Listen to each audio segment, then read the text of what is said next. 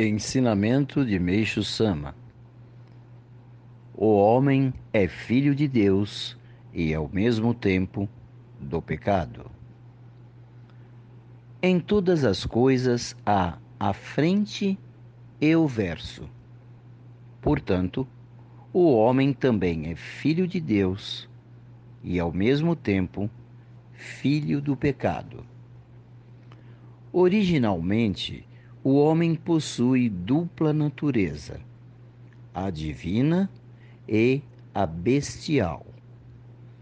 Quando se eleva, pode tornar-se um ser semelhante a Deus. Quando se degrada, pode tornar-se em algo similar à besta.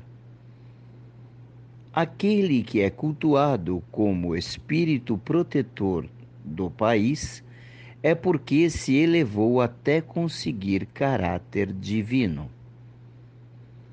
Seja no espaço de um dia, uma hora ou até mesmo um minuto, o homem pode tornar-se no Filho de Deus ou no do pecado.